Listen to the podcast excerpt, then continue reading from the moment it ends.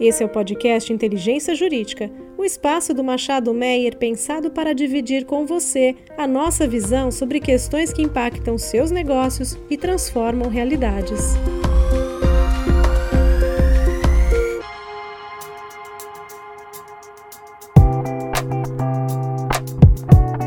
Olá a todos!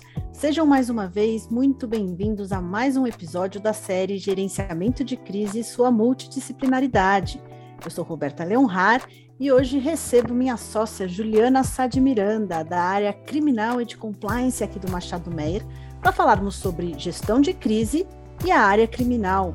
Juliana, seja muito bem-vinda. Obrigada, Roberta. É um prazer enorme estar aqui com você, falar de um assunto que a gente conhece bem e trabalhamos juntas em vários casos já.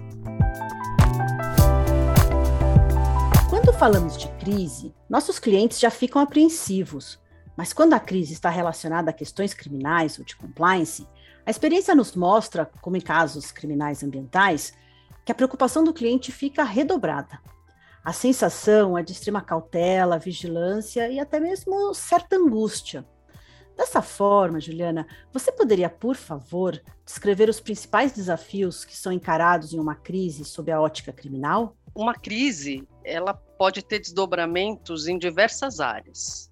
É, então, pode ser uma crise ambiental, que vai ter um desdobramento criminal, pode ser uma crise tributária, que vai ter um desdobramento criminal, uma crise civil, né, um acidente, por exemplo, que vai ter um direito de indenização, mas ela também vai ter um desdobramento criminal.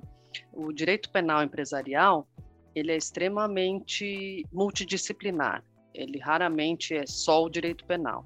Então, um dos desafios é esse de você, de os nossos clientes, a gente auxilia os nossos clientes a ter uma estratégia é, alinhada para todas as áreas, para responder a todas as áreas. Sobre a sua, a sua sensação é, de a preocupação ficar redobrada, é a mesma sensação que eu, que, que, eu tenho. A gente vê os clientes muito aflitos por motivos diversos, mas um deles eu entendo que seja pelo fato de o desdobramento criminal ele ser sempre um desdobramento para a pessoa física.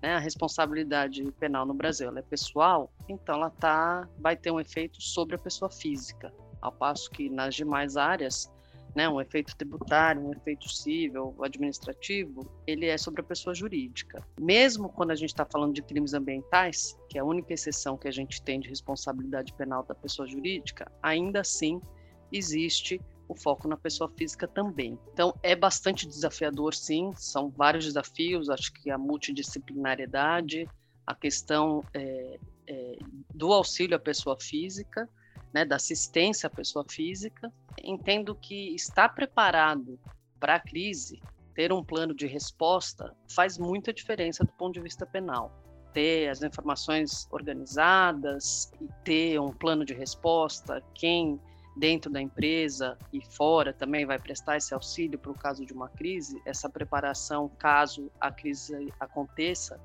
faz muita diferença. A gente é, viu isso na prática com vários clientes nossos. Realmente, a gente tem verificado que as consequências da crise, quando envolve questões criminais, podem ser bastante devastadoras. Não são poucos os casos em que a imagem corporativa é fortemente afetada com notícias na mídia e comentários negativos nas diversas redes sociais.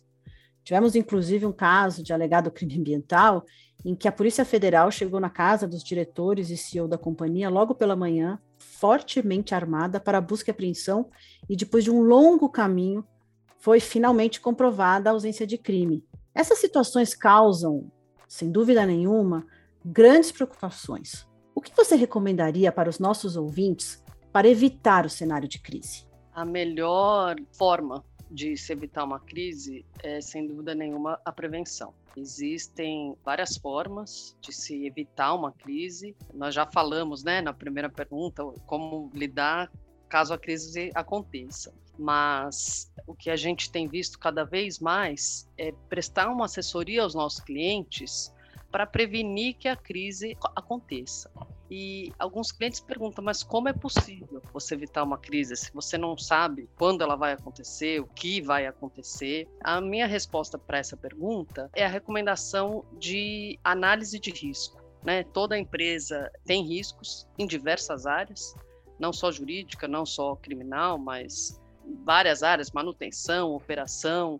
Então, você ter uma análise de risco, uma matriz de risco, identificando onde estão os maiores riscos a que a empresa tá, está sujeita faz muita diferença. Outro ponto é que essa análise de risco ela não tem uma validade eterna. Né? Então, assim, a atualização dessa análise de, de risco, que a gente chama, em compliance, a gente chama de risk management, ela é muito importante, porque os riscos eles vão se renovando, a empresa é dinâmica. Então, eventualmente, um risco apontado num ano no ano seguinte, ele está mitigado, já foi endereçado, mas existe, surge um outro risco. Né? Se é possível prever tudo o que vai acontecer, sem dúvida nenhuma não é possível. Mas você agir de forma preventiva faz muita diferença não só para evitar o cenário da crise, mas também para responder às autoridades caso a crise ocorra. Por isso, a gente recomenda muito que os nossos clientes tenham um programa de compliance e que esse programa de compliance ele seja efetivo. A gente vê muito foco em compliance, principalmente na era pós-Lava Jato, né? Se falou muito de compliance em Lava Jato, mas existe, existem diferentes níveis de maturidade para um programa de, de compliance.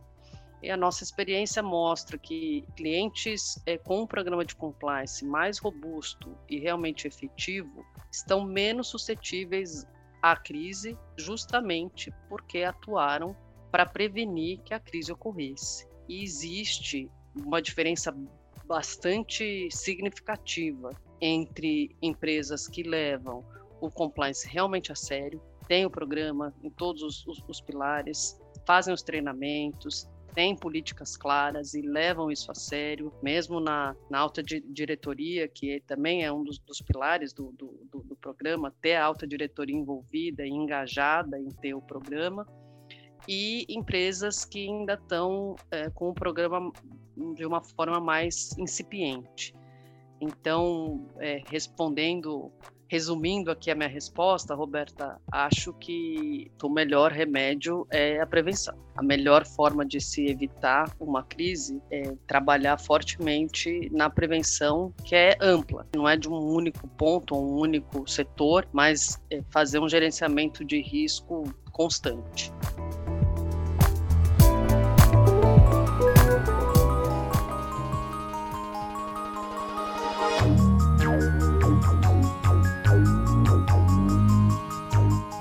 Juliana, concordo 100% com você. Né? A questão da prevenção é importantíssimo quando a gente analisa a questão de crise, né? não só no Brasil, como no mundo, no mundo todo. Agora, mudando um pouquinho o enfoque das, das nossas perguntas, pensando nos critérios ESG, né, a sigla em inglês que significa Environmental, Social and Governance, em, em português, os critérios ambientais, sociais e de governança, né, que são aqueles critérios precisam ser observados pelo investidor para a correta tomada de decisão quanto aos seus próprios investimentos, como você analisa a relação da governança das empresas com a prevenção de crises? Excelente pergunta, Roberta. Muito atual, inclusive. Não são todas as pessoas que estão familiarizadas com ESG. É um assunto que a gente tem visto ainda é desconhecido para algumas, para boa parte das, das pessoas, inclusive é, assim, para gente que, que, atua, atua no mercado mesmo.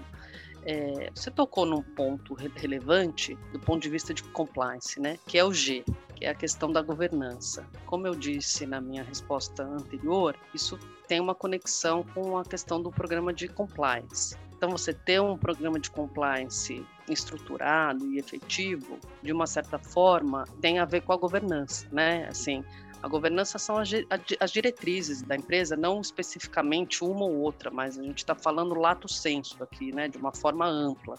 Então, você ter uma governança focada nas melhores práticas, não necessariamente nas melhores é, práticas de compliance, mas em todas as, as áreas da empresa, ajudam muito na questão da prevenção de crise. O ESG, em português, é, tomou uma relevância muito grande para os negócios.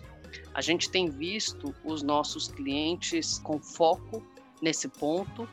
A gente participa muito de do diligence criminal e de compliance também. São diligências que se tornaram mais relevantes nos últimos anos para o cliente tomar uma decisão num M&A ou num IPO. E quando a gente faz esse tipo de, de, de diligência, a gente examina também o programa de compliance especificamente sobre o seu ponto de ESG, você ter uma boa imagem corporativa, você ter é, um programa de compliance, isso também é levado em conta numa aquisição. Num IPO também, mas numa aquisição os clientes focam muito nisso, justamente para conseguir medir a possibilidade de se envolverem numa crise que vai ter um impacto, pode ter um impacto é, financeiro, né? Sem dúvida. Ah, tem algo que não me foi revelado, por exemplo, do ponto de vista de compliance, tem uma questão de corrupção, então vou ter a multa da lei anticorrupção, mas tem uma questão que é muito relevante, que é a reputação,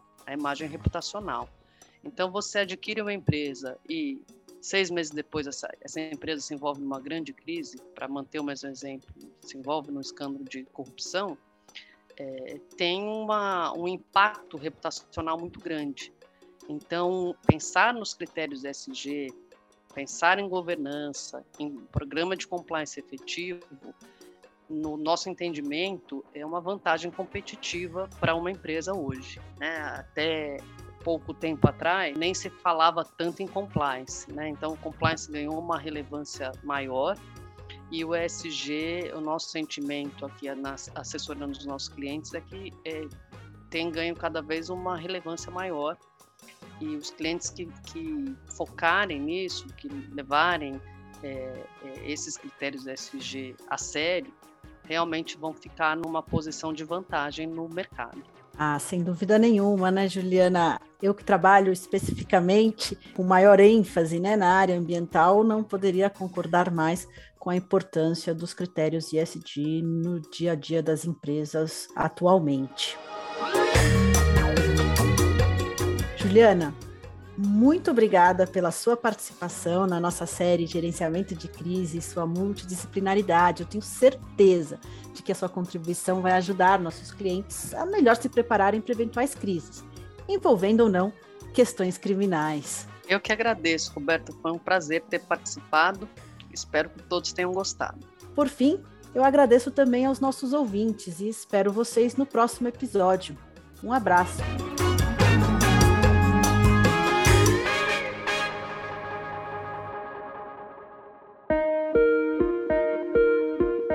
Você ouviu o podcast Inteligência Jurídica, o espaço de encontro para dividirmos com você a nossa visão sobre as questões que impactam os seus negócios.